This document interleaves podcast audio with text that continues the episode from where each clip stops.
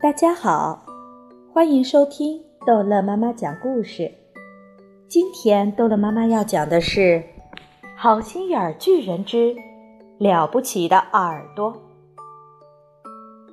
回到山洞里，好心眼儿巨人让索菲重新坐到那张大桌子上。你穿着那件睡袍是不是很冷啊？他问道。你不冷吗？我没什么，索菲说。我不由得想到你可怜的爸爸和妈妈。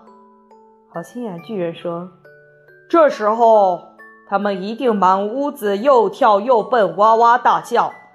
哎呀，哎呀，索菲上哪里去了？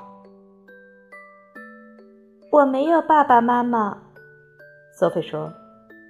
我还是个吃奶的娃娃的时候，他们就死了。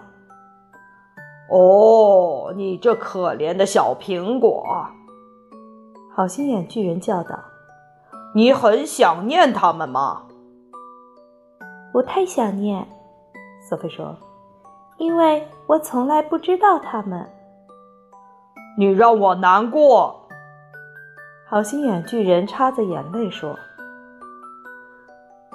不要难过。”索菲说：“没有人会太担心我。你把我拿出来的地方是乡镇孤儿院，里面全是孤儿。你是一个孤儿，是的，那里面有多少孤儿呢？我们一共十个。”索菲说：“全是小女孩儿。你在那里快活吗？好心眼巨人问道。我恨她，索菲说。开着孤儿院的女人叫克朗克斯太太。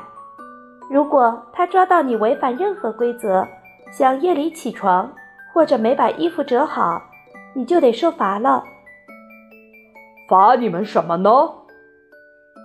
把我们锁在黑黑的地下室里一天一夜，不给东西吃，不给东西喝。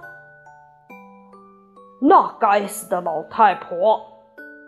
好心眼巨人叫道：“太可怕了！”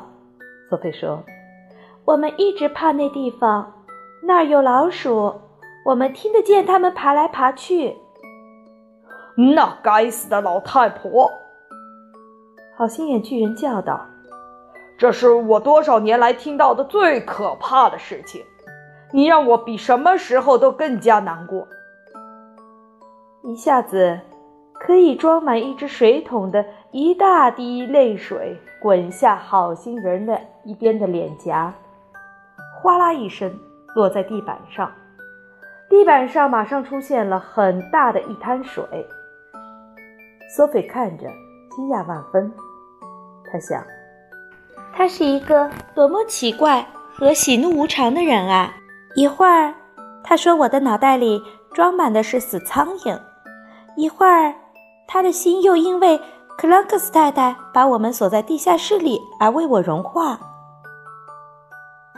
让我担心的事情，索菲说，倒是我得一辈子待在这儿可怕的地方了。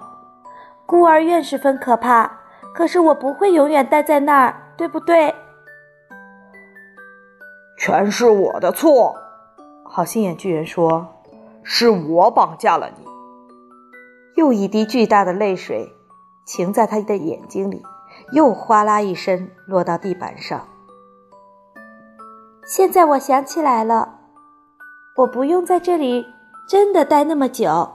索菲说恐怕你得待那么久。：“好心眼巨人说，不，我不会。”泽菲说外面那些野蛮的家伙早晚会把我抓住，把我当茶点吃掉的。：“我永远不会让这样的事情发生。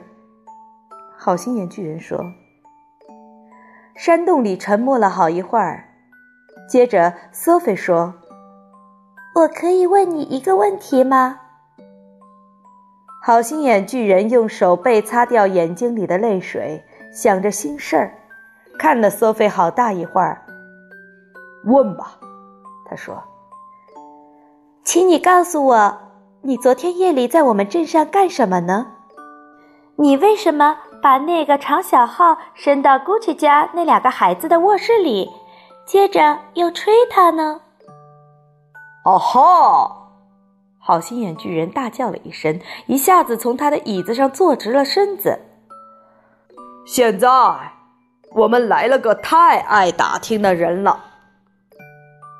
还有你带的手提箱，索菲说：“那都是怎么一回事呢？”好心眼巨人怀疑的看着盘腿坐在椅子上的小姑娘。你是要我告诉你一个重大的秘密？他说：“以前从来没有人听到过的秘密。”我谁也不会告诉的，索菲说：“我发誓。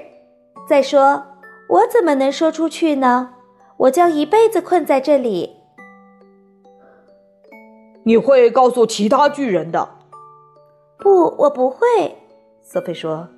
你说过，他们一看见我，马上就会一口把我吃掉。嗯，他们会这样做的。好心眼巨人说：“你是一个人豆子，人豆子对于那些巨人来说，就像奶油草莓。如果他们一看见我就把我一口吃掉，那我什么话也来不及告诉他们了，对吗？”索菲说：“嗯。”你是来不及告诉他们了，好心眼巨人说。那你为什么说我会说出去呢？我说话轰隆轰隆响，好心眼巨人说。你听完我对你说的话，耳朵会疼的。还是请告诉我，你在我们镇子上到底干了些什么吧？索菲说：“我保证。”你可以相信我。你肯教我怎样弄到一头象吗？好心眼巨人问道。你这话是什么意思？索菲说：“我想有一头象琪琪，真是想死了。”好心眼巨人做梦似的说：“我太想有一头大象了。”我骑着它穿过翠绿的森林，一整天采树上的桃子。我们住在这儿的地方是炎热的、该死的荒野，这里除了大鼻子瓜，什么也不长。我只想到别的地方去，坐在大象的背上，大清早就能采桃子吃。索菲听了这古怪的话，十分感动。也许有一天，我能给你弄到一头大象。他说：“还有桃子，现在请你告诉我，你在我们镇上到底干什么？如果你真想知道我在你们镇上干什么，好心眼巨人说，我是在把一个梦吹到那两个孩子的卧室里去。吹一个梦，瑟菲说，你这话又是什么意思？”我是一个吹梦的巨人，好心眼巨人说：“当其他的巨人各自去吃人豆子的时候，我到别的地方去把梦吹到睡觉的孩子的卧室里。都是些好梦，可爱的金色的梦，让做梦的人有个欢快时光的梦。”现在，请等一等，索菲说：“你这些梦是打哪儿来的？”我收集它们，好心眼巨人说着，朝架子上一排一排玻璃瓶挥动他的胳膊。我有几十亿个梦，梦你没法收集的。索菲说：“梦不是抓得住的东西。”这件事情你永远明白不了。好心眼巨人说：“这就是我不想告诉你的缘故。”哦。请你告诉我，索菲说：“我会明白的。”说下去吧，告诉我你怎么收集梦的，一五一十都讲给我听。这一集的故事就讲到这儿结束了，欢迎孩子们继续收听下一集的《好心眼巨人》。